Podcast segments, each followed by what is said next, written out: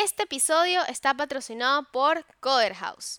Estudia para convertirte en un diseñador UX con clases 100% online, presenciales, con profesores expertos. Usa el código UXBS y obtén un 70% de descuento en el curso que más te guste, entrando en coderhouse.com. Ahora, disfruta de este episodio. Oh, f you.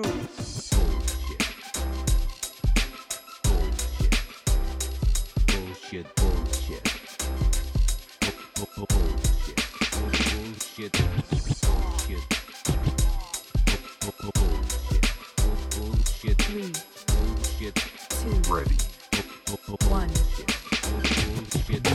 bienvenido Gio de nuevo al, al podcast, bienvenido a UXBS. Este, para la gente que no ha escuchado el episodio de Gio, es el que se llama Cómo hacer UX en banca. Eh, no sé, grabamos cuando el podcast tenía poco tiempo, apenas estábamos comenzando y todo era nuevo.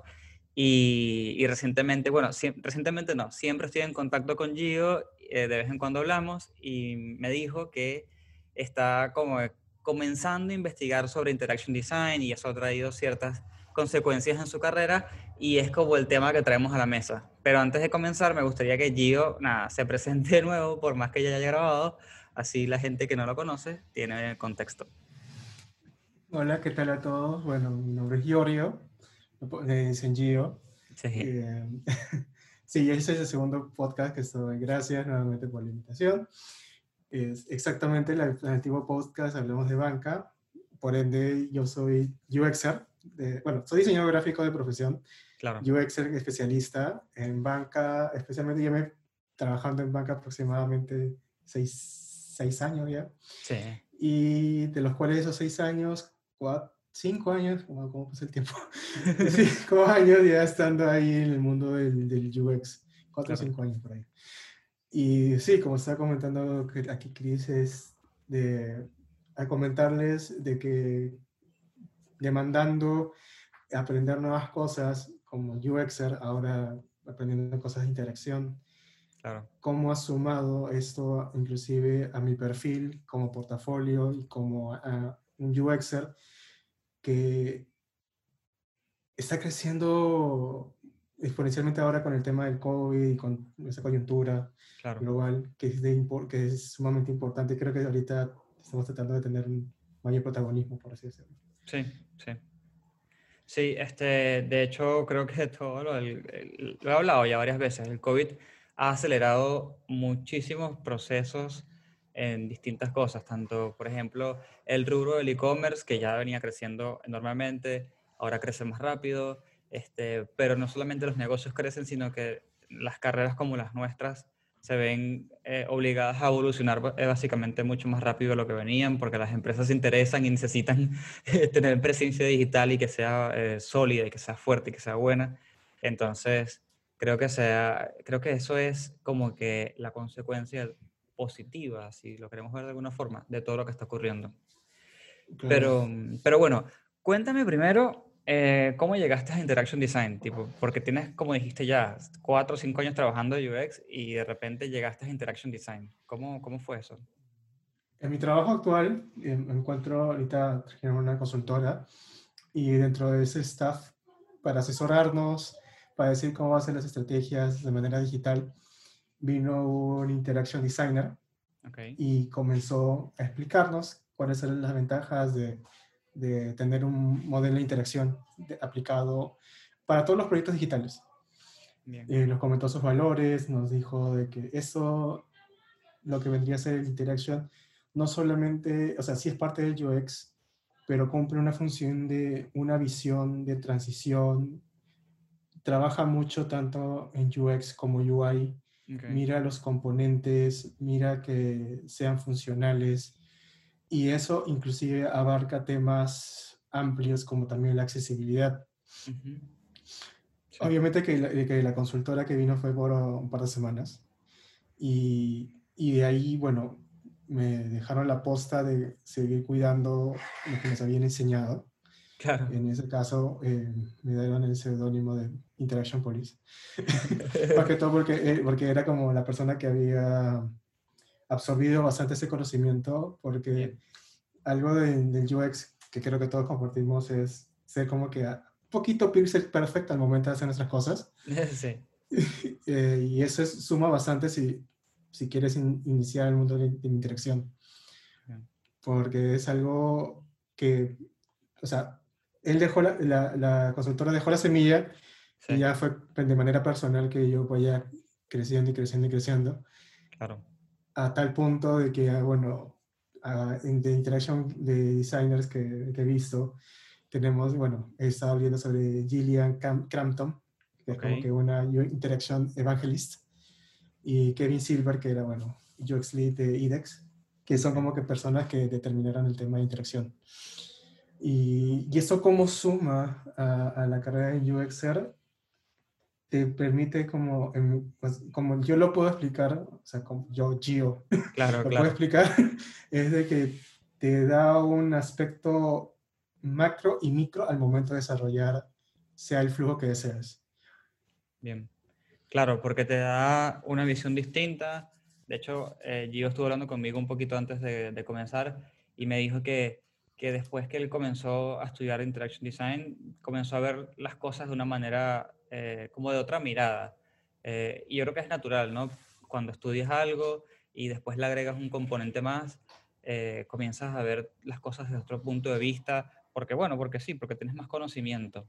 Y, y eso me parece interesante porque quizás el que escucha ya es UXer hace, no sé, uno o dos años, que el camino de cada quien varía, y siente que ya es hora de, especi- de especializarse un poquito más o aprender algo más, y quizás esta es una buena entrada para comenzar.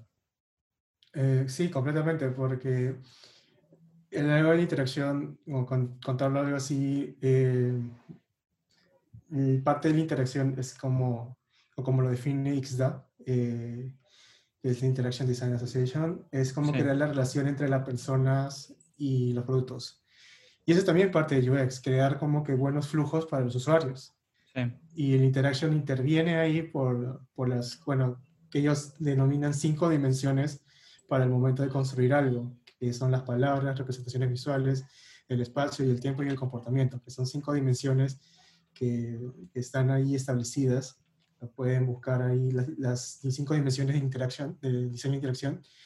Y al momento que comienzas a analizarlo y a leerlos, es como que, wow, este, dices, ah, qué paja. Es porque a veces como creamos wireframes sí, y los probamos en nuestros celulares, eh, o a veces si algunos tienen la oportunidad de tener más dispositivos para probar, como que se, como dices, sí, se ve bien, pero claro. el momento de que cuando ya estás ya fuera en el mercado, eh, dices, no funciona, pasó esto, pasó el otro, y eh, funcionar estos dos campos hace como hace más enriquecedor inclusive la experiencia cuando vayas a, inclusive a entrevistar usuarios para tus pruebas.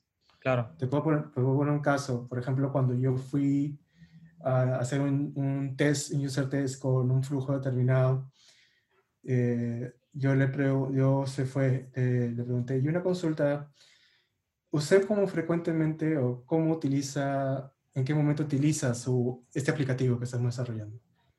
Ah, a veces lo utilizo cuando estoy en el, en el, en el, en el, bueno, transporte público, estoy a veces en el trabajo, en el ascensor.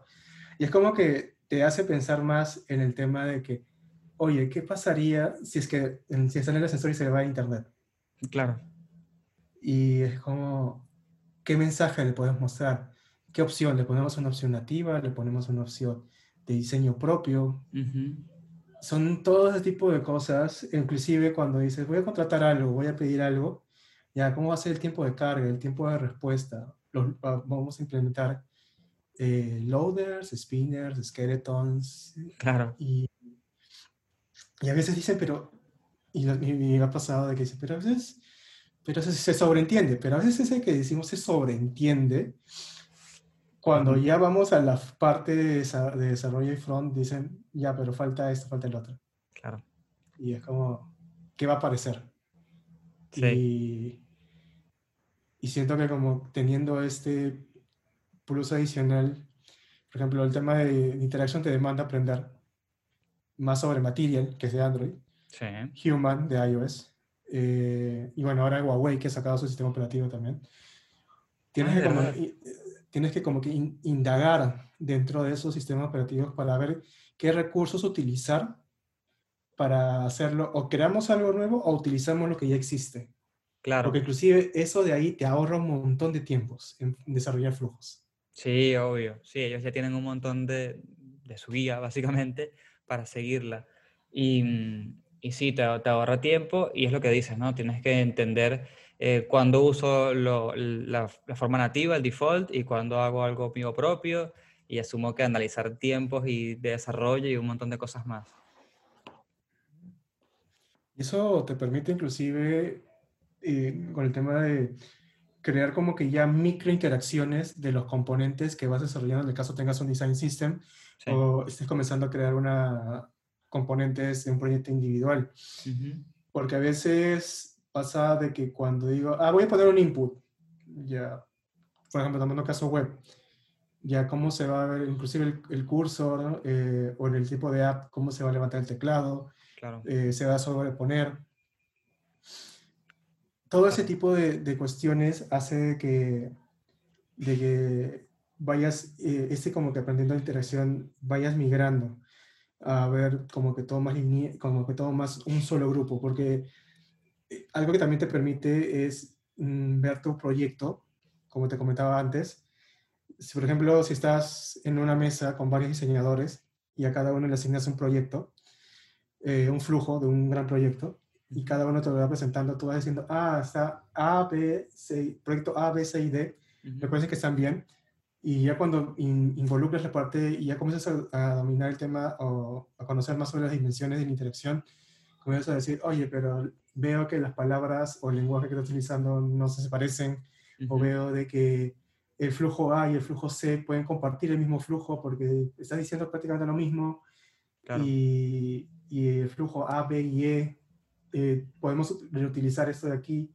Inclusive esto podríamos, lo que está en la pantalla E, podemos utilizarlo como algún patrón para todo, algo cross.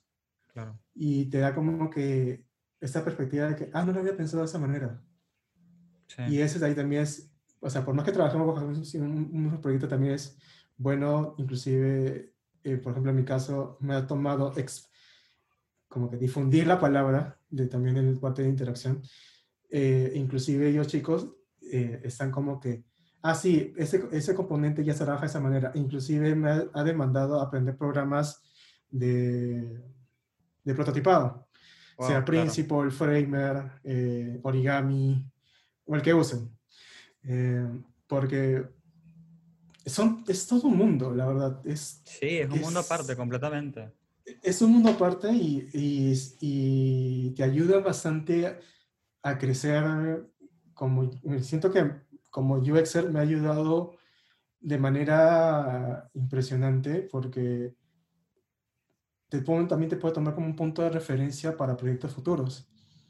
Sí, Ha obviamente. pasado, Sí, creo que, creo que te hace más integral, ¿no? Eh, tienes un montón de conocimiento, en tu caso, que ya tienes cuatro o cinco años trabajando de UX, y ahora eh, comienzas a aprender de interaction con estas cinco dimensiones que, que nombraste, que yo agarro y digo cinco dimensiones y las googleo, las googleo, ¿eh? no, la gente no crea que es que yo sé de todo, las googleo, y porque me da curiosidad y veo que, claro, las cinco dimensiones, para que entiendan por qué Gio dice que le ayuda tanto en su carrera, las cinco dimensiones son palabras, que eso significa los labels de los botones, todo lo que tenga que ver con información, eh, representación- representaciones visuales, eh, objetos físicos, en el caso que sea algo físico, por lo que entiendo acá, tiempo y comportamiento. Entonces, claro, si ustedes juntan todas esa can- esas cinco dimensiones, más lo que ya sabes de UX por tu carrera eh, profesional, obviamente que comienzas a hacer como que esta especie de, de referente, como estabas comentando.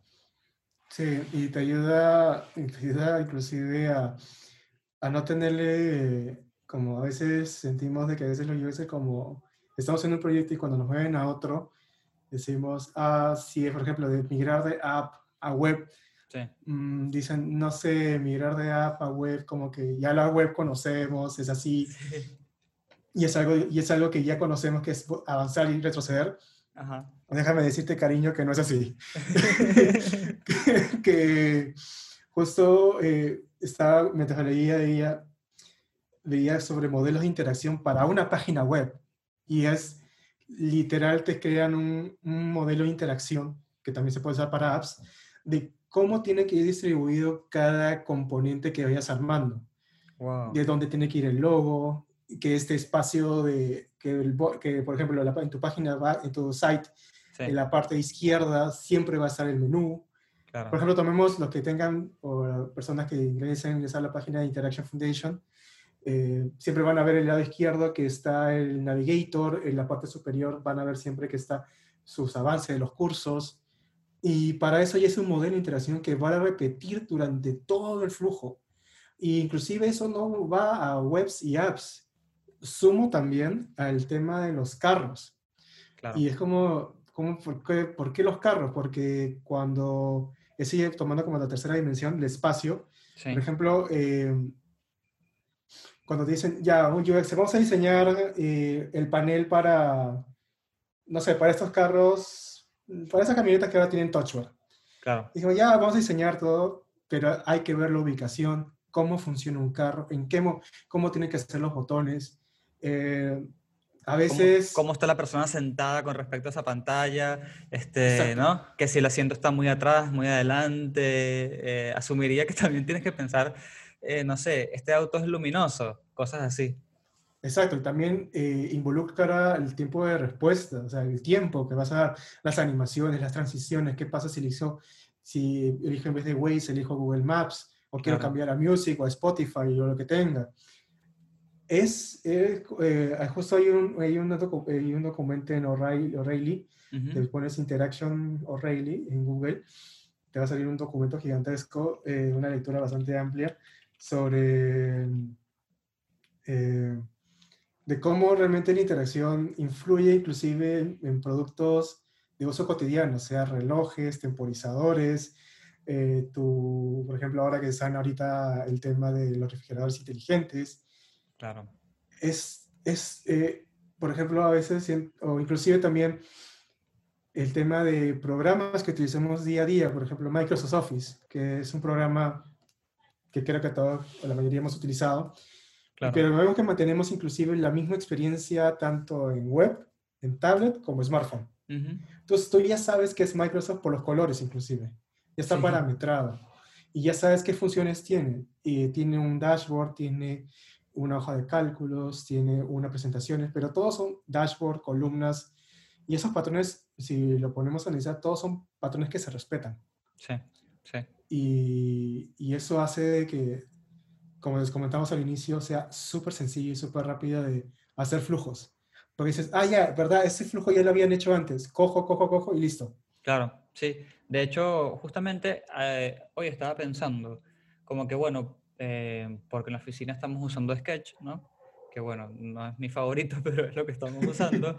Eh, y dije, bueno, sí, Sketch está buenísimo, obviamente está mucho mejor que usar Photoshop, por ejemplo, pero estuve pensando que la forma en que Adobe trata la consistencia de su plataforma con respecto a otros softwares de ellos mismos y también con respecto a versiones antiguas es mucho mejor a la de Sketch.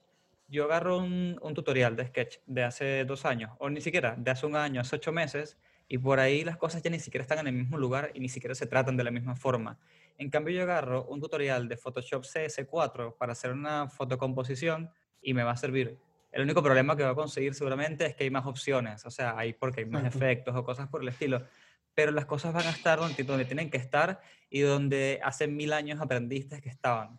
Entonces dije, la verdad que Adobe maneja mucho mejor sus versiones que lo que hace Sketch, que es un desastre, me parece a mí. He escuchado. Pero a veces también, inclusive, eh, las actualizaciones, sé que posiblemente algunas personas me maten, es, por ejemplo, Sketch ha adaptado la presentación de apertura de Adobe, creo, de que te justo mm, recuerdo que hace un par de años, cuando tú abrías Sketch, te aparecía esa pe- pequeña pantalla con los archivos opcionales, Ah, sí. sí. como el caché. Ujú. Ajá. Eso es de Adobe. Claro. Y, y ver que esos comportamientos, es que se nota ahí el comportamiento, porque Sí. algo que te permite la interacción es algo que, que rescato inclusive en el momento de haciendo investigación, el interaction, realizar un, modelo de interacción, in- involucrarte en el, el mundo de interacción, genera impacto en gran escala a las- algunas metas de UX. Por ejemplo, ¿qué tanto se demora en aprender? La respuesta de adaptabilidad, si es eficaz, Claro. si es productivo, ¿qué tanto es el tiempo de respuesta? Por eso como va amarrado tanto el UX con la interacción. Obviamente que la interacción no puede funcionar si es que, bien si es que tú no tienes metas UX claras, Claro. porque eh, la interacción te va a venir y te va a decir, eh, y, y eso pasa también a veces, de que a veces eh, sucede que nos entregan un mapa de arquitectura y eh, viene, la, viene los- la parte de interacción y dice, ya, vamos a ordenar esto, esto, esto, esto, Ujú. y a veces cuando le presentamos nuevamente a los, a los foros arquitectos o a los POs, Ujú. dicen, pero me estás reestructurando la arquitectura es, no, no te estamos reestructurando, estamos creando nuevas experiencias, estamos englobando cosas Claro. que era. Y eso es acorde, por ejemplo, cuando en UX hacemos clusterización o pruebas de, de ver cómo la gente relaciona ciertas opciones. Sí. Y eso va amarrado de esa forma porque inclusive es como que, ah, ya vemos que toda la gente, tocando temas bancarios, relaciona todo el tema de transferencia con enviar a una persona, transferencia a un contacto, transferir a, a un favorito, transferir a, a- a un número celular. Claro. Y con esos nombres que te estoy dando, inclusive esos mismos flujos de transferir dinero tienen que cubrir una misma, un mismo objetivo, que es enviar dinero. Sí. Por ende, transferencias interbancarias, transferencias al mismo banco, entre mis cuentas, a un contacto, tienen que tener y respirar la misma similitud que puede respirar, no sé, un eh, que el destinatario, eh, por ejemplo, eh, cuál va a ser el destino, las modalidades, pero que sea súper sencillo y súper comprensible para el usuario, que sea súper intuitivo. Y, y eso también, también resalto, ojo que también el intera- eh, en las interacción o hacer un modelo de interacción no soluciona problemas de usuario. Claro. Eh, y los interactions eh, ven más que todo el comportamiento de la interfaz que es lo que vas a desarrollar. Claro. Eso- así con... Eso te iba a preguntar claro. justamente. Como que viene el, el UXer y hace, no sé, hace sus estudios de usabilidad, eh, entrevista a usuarios, no sé, mapas de calor, lo que sea, ¿no? Todo lo que quiera hacer. Y después viene el, el Interaction Designer y dice, bueno, ok, gracias por darme todos los materiales y esta información, vamos a ver cómo, cómo hago que eh, toda esta información le llegue mejor al usuario, ¿no? Y, cómo, y que sepa usarla. Me imagino que es como eh, eso lo que re- realmente hace, ¿no? Sí, exacto, como lo has dicho perfectamente. Y, mm, teniendo a Interaction ahí de tu lado, dicen, ok, mm, me explicaste todo, dime, ¿cómo va a ser? Si es app, Android, iOS, Huawei, Ujú. si es este smartwatch, perdón, si es, wa- así- ah, es smartwatch, eh, Android, Huawei o web, Chrome, Internet Explorer, qué versión, porque ver todos ese tipo de componentes, ese tipo de comportamientos, da también inclusive, te da como un panorama de inclusive de ayudar al UXer para, por ejemplo, estás desarrollando la parte de interacción y, dices- y pasa, y a veces nos ha pasado también, me ha pasado a mí también, de que estoy desarrollando un flujo y de la nada viene, oye Gio, falta ese, ese flujo. Ujú. Eso pasa cuando sucede esto. Y es como que, ah, no, lo había, no me había percatado eso. Claro. Y eso también te ayuda en Interaction. Es como, ya, este, estoy haciendo, por ejemplo, estoy animando para un aplicativo de Apple. Ya, este, una consulta, Chris, estoy haciendo esta pantalla. ¿Qué pasa si el servicio se demora en responder? Claro. Por eso, por eso es como que dices, ah, verdad. O sea, va a haber un tiempo de carga, va tomando el tema de los loaders, va a haber un tipo de carga, te pongo un loader, te pongo un spinner, quieres que sea Claro. nativo, quieres que han desarrollado uno. Porque inclusive, y también ha pasado de que a veces al no tener esos recursos, sucede de que a, a veces por premura ponemos, se pone como que, ah, ese es un loader y ese loader va a ser genérico. Eh, Claro. Pero a veces, y a veces sentimos y de que, por ejemplo, estás en un flujo de color, de fondo, vamos a poner amarillo pastel, clarito, y de la nada te viene encima un color azul fosforescente adelante. Uf, El cambio visual, la transición de eso es como que, ¿qué pasó? claro. Eh, y eso también te ayuda, es como que, a ver, inclusive las transiciones y las animaciones y los timings de que tiene que tener cada uno de esos componentes. Sí. Eh, es, es bastante... ¿Cómo te puedo explicar? Es complejo, es bastante es complejo y complejo. completo. Es complejo, completo y que siento que como UXer y aprendiendo ese tipo de nociones me ha ayudado a abrirme bastante campos. Claro. Porque, como te estaba comentando, eh, creo que también te comenté anteriormente, ver el tema de interacción también te ayuda a ver el tema de... Hay también diseño, diseño de interacción de accesibilidad. Ah, sí, algo de eso me habías nombrado. Sí, y es como, por ejemplo, cómo cambia, cómo están los sistemas operativos ya adaptados para el tema de accesibilidad. Ujú. Sé que, por ejemplo, bueno, en Perú no, el tema de accesibilidad en webs no está tan riguroso como en Estados Unidos y Europa, que si una página o una app no es accesible, te cae una multa gigantesca. Sí, sí, sí. Eh, ac- es como que entrando a ese mundo es cómo la gente va a, por ejemplo, una persona con discapacidad visual o una persona con, por ejemplo, discapacidad visual puede ser ciego, daltónico, eh, miope eh, y con alguna discapacidad física. ¿Cómo va a interactuar con su dispositivo? Y, y es... Y entre más vas aprendiendo eso, te vas diciendo que ser un UXer y bueno, aprendiendo ese tipo de cosas, es un camino altamente amplio, es completamente rico en esa transición. Porque como estabas comentando al inicio, podemos ver que hay personas o UXers que dicen, sí, yo tengo un año, dos años, y sí me ha pasado de que, ¿cuál es, cuál es mi siguiente paso? Claro, ¿cuál es el siguiente paso? ¿Recomendarías que ese- este fuese un siguiente paso? Obviamente hay, hay gustos y colores para todo el mundo, ¿no? Pero Sí. ¿lo recomendarías? Tipo, sí, sí, esto la verdad que te hace ser bastante sólido. Sí, podrías recomendarlo si es porque te abre el, el tema de que vayas aprendiendo nuevos conceptos, nuevas tendencias. Siento que con ese tema de interacción, eh, o sea, ya sabemos que en UX, eh, o tener conocimientos de UX, te obliga a mantener actualizado, Sí, pero siento que también el tema de interacción, aprender sobre dispositivos, que cada año, ya no antes era como que cada dos años salía un nuevo celular cada tres años. claro. Ahora es cada año que sale un celular. Y ahora que va a salir inclusive para iOS, para, creo que ha salido el año pasado, para este año, el nuevo, la versión nueva de Android, que cambia completamente esa experiencia de Sí. librerías, de todo. Y iOS también va a ser un cambio gigantesco, tanto en sus... eh, va a pasar del, por ejemplo, para las Macs, para el sistema de, de- de laptops o desktops, va a pasar del iOS 10 al iOS 11. Wow. Porque ahorita son wow. 10, ta- es ahorita todos estamos con 10.1, 10.15, Claro. 10.15.1. y Ahorita va a venir el, Big- el Big Surf, que creo que se llama, que cambia, cambia para tener la armonía entre todo.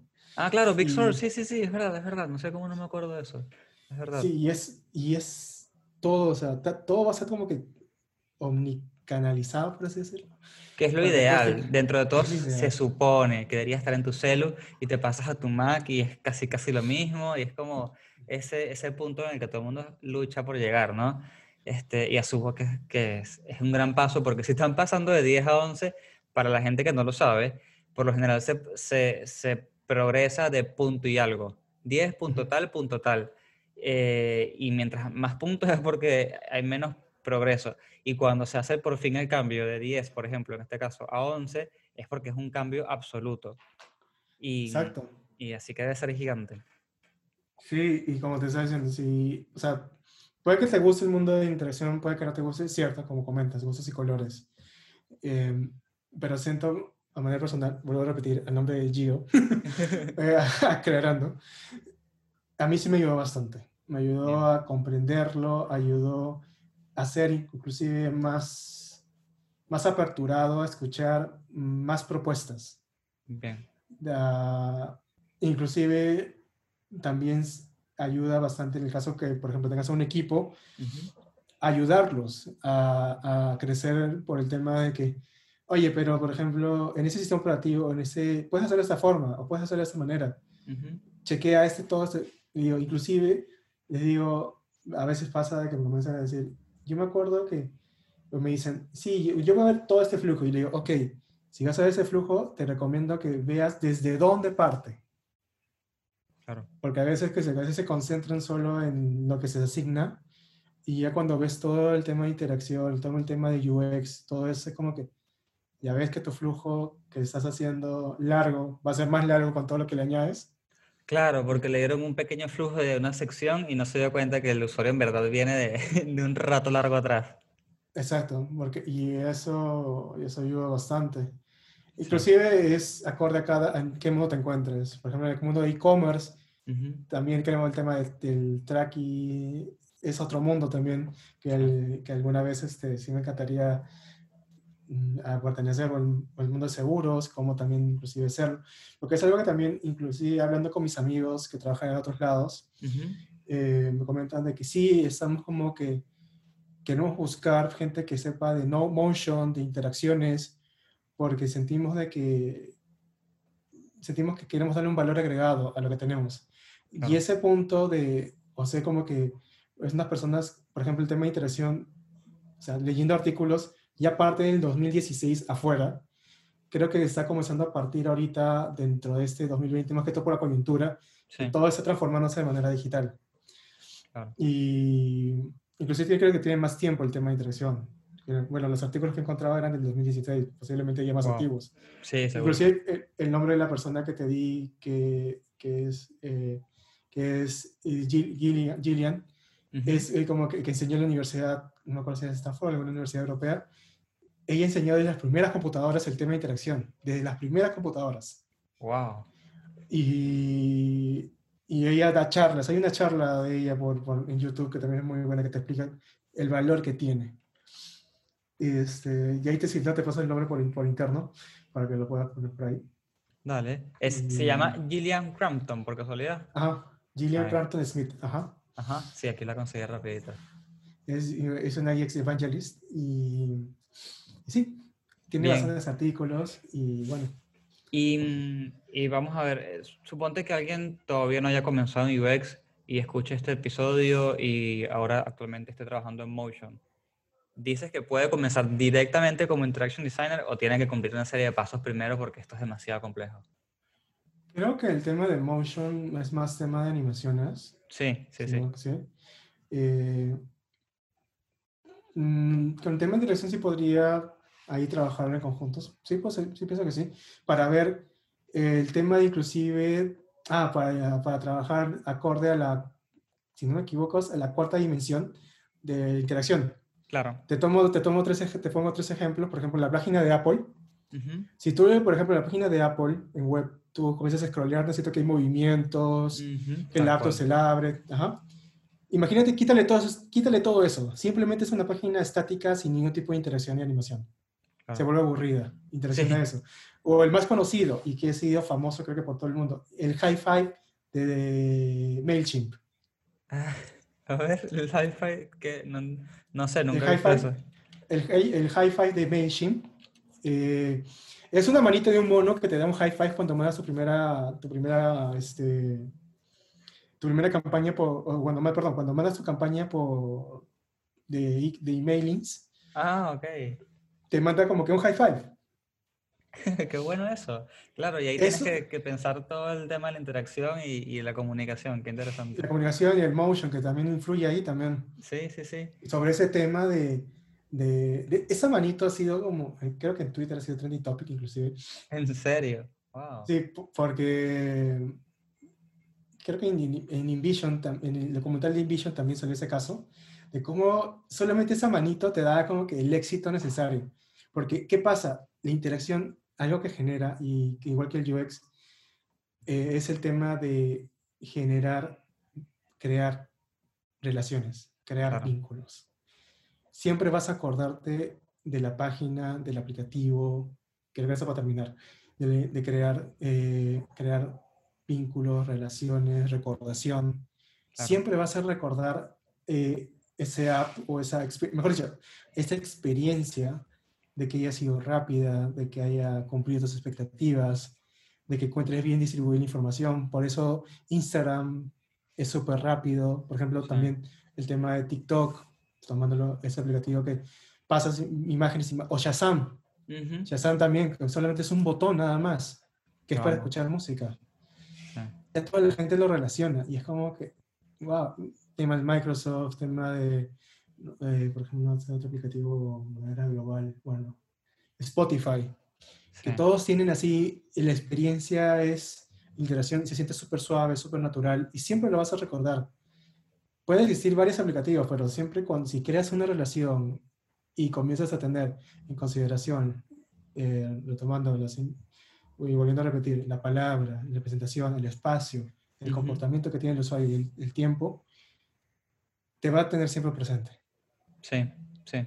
Y creo que es lo que hace que cada producto, no sé, incluso la empresa, porque si, si te gusta un producto, seguramente ves a la empresa de una mejor manera, eh, se, te, se, te, se te quede en la mente y sea, o sea, ¿por qué, por ejemplo, prefiero usar Netflix y no Amazon, eh, ¿cómo se llama? Video. Amazon Prime. Prime.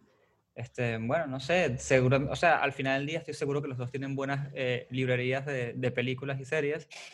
Lo que diferencia es el diseño, seguro que sí, pero la experiencia de usuario y cómo, y cómo se comunica y cómo eh, la plataforma interactúa contigo. Entonces yo creo que una mu- muy buena forma que las empresas que están quizás un paso más adelante en UX se están dando cuenta de destacarse es metiéndole interacción eh, en cada paso que puedan. Sí. Y bueno, a la gente que, que nos está escuchando y dice, bueno, literalmente esto es lo que yo quiero hacer, esto es mi siguiente paso en UX, ¿qué le recomiendas? ¿A dónde debería ir? ¿A dónde debería estudiar? ¿O qué debería investigar? Eh, investigar va a encontrar un montón de herramientas, la verdad. eh, Google es una fuente de información infinita. Ah, yo, por ejemplo, ah, en mi caso, yo comencé con lecturas y Medium. Ok, De ahí comencé a averiguar referentes de diseñadores de interacción. De ahí comencé a leer sobre temas de gestos, de celulares, los tabs, claro. todo ese tipo de cosas. Todo lo que involucra realmente el diseño de interacción, que, que es la utilidad, la usabilidad, la expectativa del usuario. Claro. eh, todo, inclusive, si, bueno, si quieren cursos, Interaction Designer, Interaction Design Foundation es uno de ellos. Eh, otros YouTube, no, s- o sea, no hay tanta información en YouTube, pero sí es... eh, pero sí, más que todo también lean, eh, hay un libro de eh, O'Reilly también de microinteracciones, también es bueno también darle una chequeada. Eh, pero artículos, artículos hay bastante por, por la web. Claro. Sí, o sea, todavía es un tema que requiere de mucha investigación propia, digamos. Ah, sí, o sea, para, parece, para, creo que para por donde estamos nosotros, eh, el hemisferio sur, Sí. ahorita eh, contenido en español no, no hay bastantes. Ok, Más que todo hay, hay bastante el tema en inglés. bien. Hay, hay bastantes lecturas para, para estar chequeando, revisando.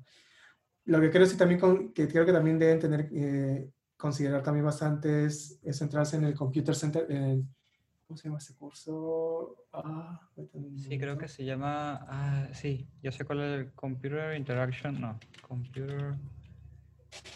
Human Computer Interaction. Ajá, sí, Human E- Computer. Ese, ese de ahí también es también curso básico para, para comenzar el tema o leer sobre eso de ahí, porque te da la perspectiva de cómo el usuario va a comenzar a interactuar con la tecnología, bueno, con las computadoras en, en realidad, en general, con todo lo tecnológico que pueda, que pueda surgir. Claro. Y ya, o sea, herramientas hay bastantes, hay Claro. bastantes. Sí. Sí, de hecho las nombraste en el inicio, Principal eh, y un montón de cosas más, origami, de- no sé. Principal, Principal, origami, Framer. Framer, la única condición es que sepas codear en React. Ok, Eh, es un programa muy, muy completo, sí, ok, pero, eh, pero sí necesitamos... eh, pero cada programa hay ciertos skills. No, ojo, no estoy diciendo que se necesita que, que aprendas a codear. claro. Puedes hacerlo con una persona que te pueda ayudar a codear. Pero sí, por ejemplo, hay, un- hay una, una colega en mi trabajo que sí se mandó a a aprender Framer y animarlo y Wow. le está yendo bien. Pero al momento de, al momento de, de ya este, ya es algo como ella, y rescato una frase que ella dijo, ya esto suma, y creo que eso para, inclusive para todo, la verdad. Si tú quieres comenzar a crecer, tienes que buscarlas también por ti mismo.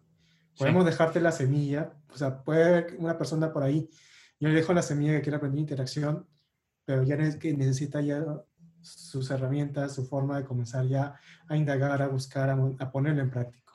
Totalmente, totalmente. Sí, de hecho, este, este episodio de todo el podcast es, es así. Nosotros eh, hasta cierto punto podemos explicar temas porque solamente tenemos, por ejemplo, el recurso del audio.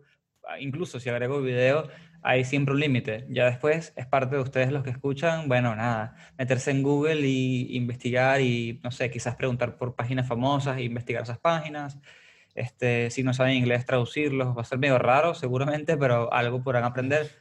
Pero yo creo que igual, de igual forma, tanto como diseñador digital y más aún como diseñador UX, es común ser curioso y es común ser una persona que le gusta investigar y cuestionarse todo lo que se le cruza por, por delante. Exactamente. Mm, no, completamente de acuerdo contigo. Si no, mira, creo que a diferencia de la primera vez que creo que tú y yo ya hemos crecido más Sí, en los rubros, a diferencia de- del primer podcast que hemos estado. Sí, sí, totalmente. De hecho, eh, eh, eh, me, me estaba dando cuenta de eso últimamente, como que estoy más seguro, ya sé un montón, ya sé un montón de cosas que antes no sabía.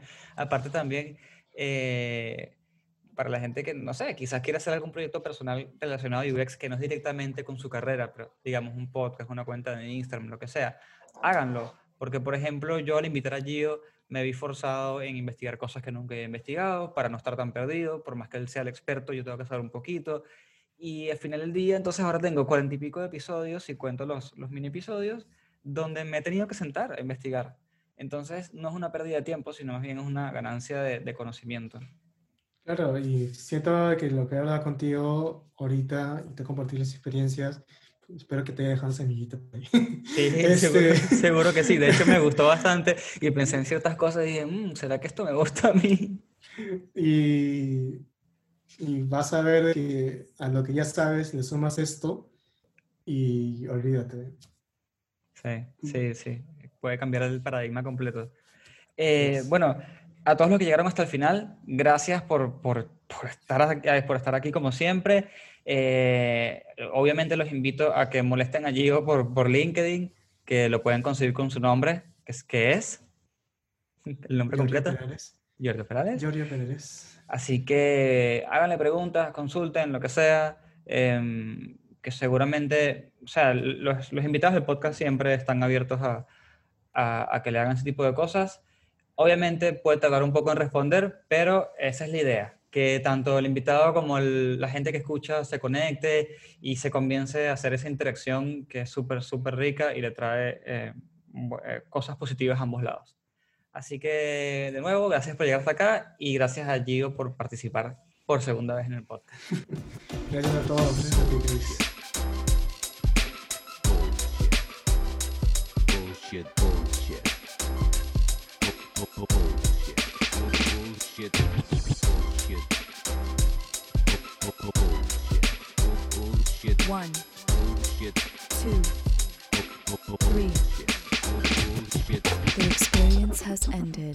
Este episodio fue patrocinado por Coder House. Usa el código UXBS para obtener un 70% de descuento en sus cursos.